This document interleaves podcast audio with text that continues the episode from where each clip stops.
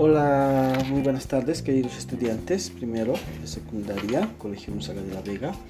Bueno, continuando vamos a hacer una breve explicación del tema que tiene que ver con la espiritualidad y la religiosidad de los pueblos indígena, originario, campesinos. La espiritualidad tiene que ver con sus creencias, con su forma de ver la vida que ellos tenían, su cosmovisión, religiosidad a sus, sus dioses entonces la espiritualidad es un concepto que deriva de espíritu y tiene que ver con la esencia, la energía de, nuestros ancestros, ancestros. Está basado en el agradecimiento, en el reconocimiento hacia los hermanos mayores, hacia las personas mayores, hacia la gente que tiene más eh, edad, los amautas. Entonces tiene que ver con una forma de convivencia en paz y en armonía. La religiosidad es un concepto que deriva de la religión, del latín zeli, zeligare, que significa unir. Por tanto, en términos sencillos, es una práctica espiritual también, donde algunas personas se, unen a través de las ideas, y esas ideas en torno a un Dios generalmente, ¿no? un Dios que es el creador, que está en el cielo, que vive en lo alto, para la unión necesaria de todo un pueblo. A partir de esta aclaración se debe comprender que la religiosidad es una práctica occidental, traída por los europeos, mientras la espiritualidad es una práctica propia de nuestros ancestros. Ellos ya tenían su propia espiritualidad, es más o menos sinónimo espiritualidad que religiosidad, pero la religiosidad tiene que ver con la creencia en un Dios como tal. Nuestros pueblos en su espiritualidad creían en dioses, en deidades, eran politeístas, la Pachamama, Tata Inti, la Quilla, el Zayo, sus achachilas y demás, ¿no? Eh, lugares, eh, deidades eh, que rodean a la naturaleza. Los pueblos indígenas originarios, ya señalamos que nuestros pueblos originarios se, se referían a la espiritual, espiritualidad y no a la religión. Nuestros ancestros comprendían que el Creador estaba presente en todas partes y que el y que el templo natural era Dios, es el, el, templo natural de Dios es el universo, el todo. No como los europeos que hablaban de religión y afirmaban que Dios está en lugares específicos llamados templos o simplemente en el cielo y representado por imágenes o figuras. Si para nuestros ancestros una espiritualidad era el todo sagrado porque constituía su máxima manifestación de Dios, cada pueblo o nación tenía su propia espiritualidad, como vemos a continuación, y por tanto tenían sus dioses. Los mayas tenían a una deidad llamada Umakku, Dios invisible, sin forma ni imágenes y sin ningún ritual externo. Este Dios era el creador del todo. Le seguía Itzama, Itzamaná, Dios de la sabiduría. Kukulclan, dios de la serpiente y de las mutaciones, Chak, dios de la lluvia, Itzchel, dios de la luna. Esto para los mayas. Los aztecas fundaban su propia cosmogénesis, cosmovisión, por la que afirmaban que en la tierra sus dioses habían realizado cuatro creaciones.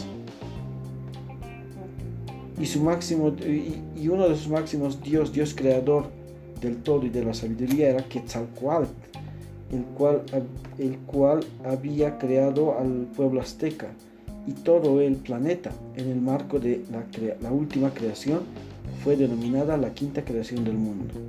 En este quinto mundo o creación, el sol o Huitzilopochtli era el principal que alimentaba al ser humano todos los días y que presidía las guerras, porque a la vez el dios de las guerras que exigía sacrificios para guardar el equilibrio entre la azteca, entre la azteca, las fuerzas telúricas del planeta y la energía del sol. Ahora veamos con los aymaras qué pasaba en cuanto a su espiritualidad. Los aymaras tenían como principal deidad a Viracocha, dios creador de todo cuanto existe en el mundo. Para los aymaras todo estaba hermanado, lo que significa que el sol, la luna, la tierra, los árboles, los animales, los cerros, cascadas, ríos, eran hermanos. Desde esa perspectiva, los aymaras respetaban todo, a todo lo que les rodeaba, montañas, animales, cerros, ríos. y les rendían un tributo especial para vivir en equilibrio. Los quechuas eh, no distaban mucho de los aymaras, presididos por los incas en su espiritualidad eran politeístas, quiere decir que creían en varios dioses, lo que, lo que indica que a manera de sus procesos interculturales, los quechuas aceptaban que Viracocha, dios de los aymaras, era también su dios creador. No obstante, el dios Inti era su principal deidad, a quien en su espiritualidad les rendían veneración y tributo. Y el Inti sabemos que es el sol.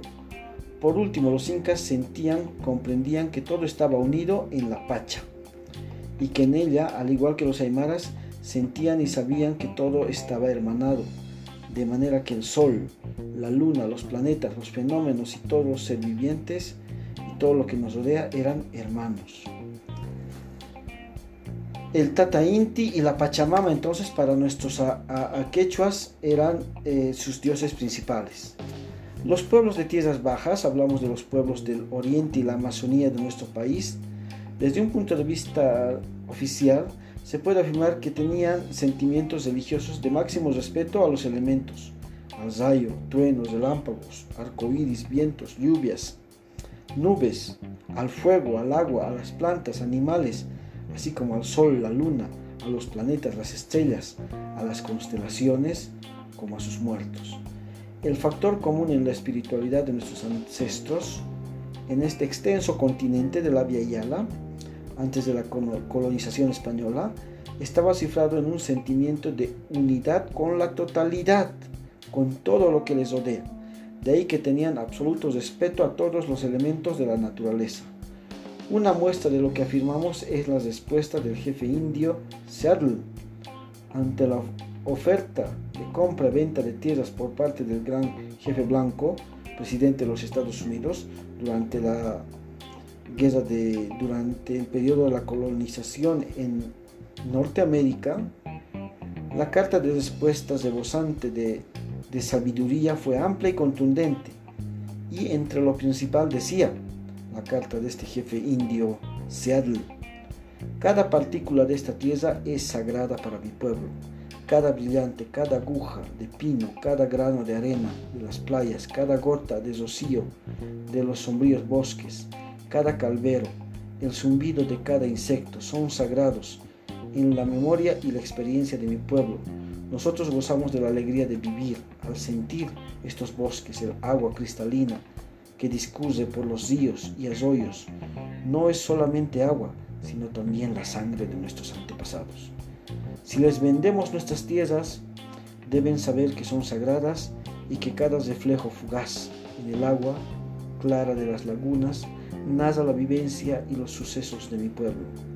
El murmullo del agua es la voz de mis antepasados. Esta es la forma de sentir y de pensar de estos pueblos indígenas originarios antes de la llegada de los españoles en el Abya Yala. Aunque existían naciones expansionistas, imperialistas como los incas, los aztecas, que ya habían comenzado a andar por los senderos de la no unidad, de ahí que estos pueblos y naciones terminaron sucumbiendo ante el poder de los europeos, puesto que si se hubieran unido aymaras, quechuas, guaraníes, hubiese sido difícil, chazúas, mapuches y demás culturas, hubiese sido bien difícil que los españoles logren someternos. Hasta aquí chicos, esto de la espiritualidad de los pueblos indígenas originarios. Gracias.